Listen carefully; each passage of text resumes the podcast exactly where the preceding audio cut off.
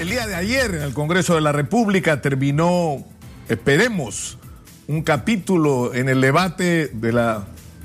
política que deberíamos tener en el Perú con respecto a la promoción de la agricultura de exportación. Y lamentablemente, y una vez más, como ocurre con otros aspectos de la vida nacional, lo que se refleja es la inexistencia de nuestros políticos, e incluso de algunos de nuestros líderes empresariales de una visión de largo plazo de lo que queremos hacer del Perú. Porque lo que deberíamos estar discutiendo es cómo hacemos para esto que se, para que esto que se ha logrado, es decir, exportar por casi 7 mil millones de dólares productos alimenticios y que han puesto al Perú en los ojos del mundo, ya no solo como un proveedor de materias primas, como un gran exportador de piedras que todo el mundo quiere, sino como un país que puede aportar de una manera significativa a la alimentación del planeta entero. Los productos peruanos agrícolas de exportación tienen la mayor calificación en el mundo y hay una gran expectativa y una gran demanda por ellos. Y la interrogante debería ser cómo vamos a lograr que esto que hemos avanzado se multiplique. Y acá lo hemos dicho, no ahora, hace meses, es más, diría yo, hace años. Es decir, tenemos solo en el caso de la costa cuatro proyectos de irrigación que si los ponemos en marcha pueden multiplicar esos 7 mil millones de dólares de exportaciones y convertirlos en 20 mil millones de dólares y convertir a la agricultura de exportación en el principal ingreso del Perú, incluso por encima del que genera la minería. Pero no solamente esto es lo que se puede hacer en la costa, también se puede promover de una manera más articulada la exportación de nuestros cereales andinos y todos los productos que genera nuestra sierra. Y finalmente, el desarrollo de lo que puede ser una fuente fantástica de riqueza para el Perú, que son los recursos que salen de la Amazonía para producir artículos de belleza, productos medicinales, que se están convirtiendo en el mundo entero también en una opción, en una opción, en un mundo que se preocupa cada vez más por una alimentación saludable y por recurrir a tratamientos naturales para enfrentar todos sus problemas. Y esa estrategia es la que deberíamos estar discutiendo. Es decir, una estrategia donde tiene que estar incluida una política tributaria para hacer atractivo, atractiva la inversión en este sector. Deberíamos estar discutiendo una política de créditos, es decir, que los que se involucren en esta actividad en la cual le ponemos como peruanos mucha expectativa, van a tener acceso a créditos razonables, comenzando por los micro y pequeños empresarios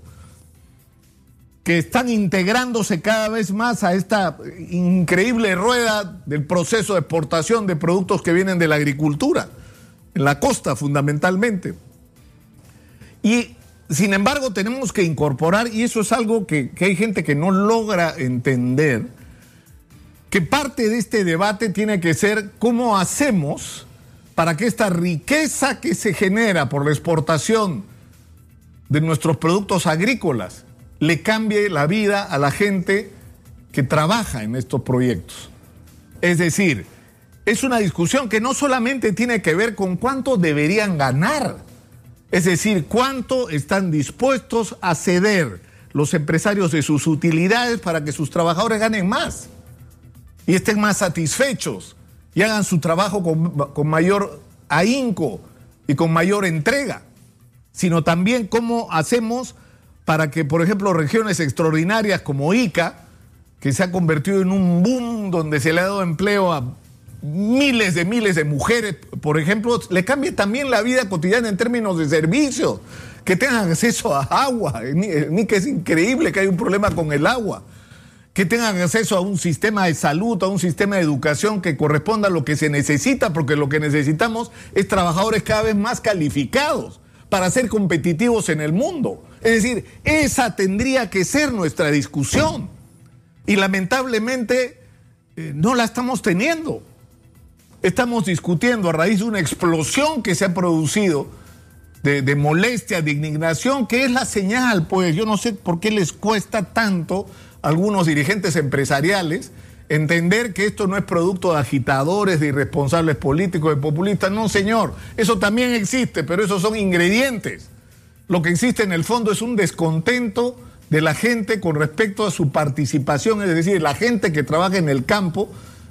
en, los campos donde se produce para la agroexportación, un descontento con respecto a su condición, a su participación en este negocio del que ellos también son parte.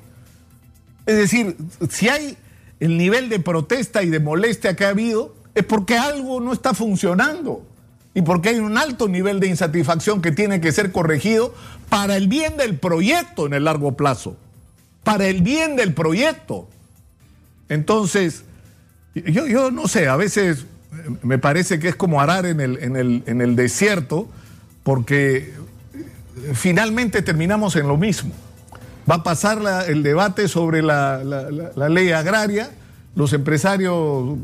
se han declarado un poco resentidos, los trabajadores también. Eh,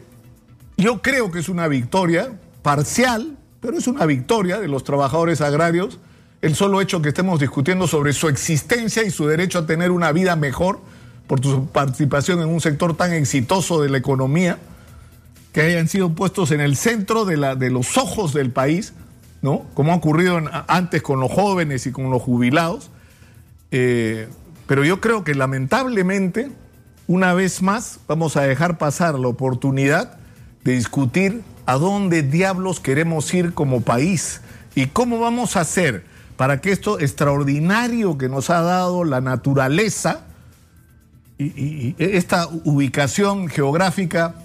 eh, simplemente privilegiada, y esta riqueza de productos que tenemos en todos los niveles se conviertan en, productos que puedan ser no solo consumidos por los peruanos, sino exportados como está ocurriendo al mundo entero y que esto a la vez signifique un cambio para la vida de la gente,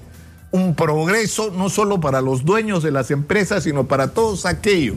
que participan en el proceso. No sé si, si, si vale la pena insistir en esto yo creo que sí. Yo creo que sí.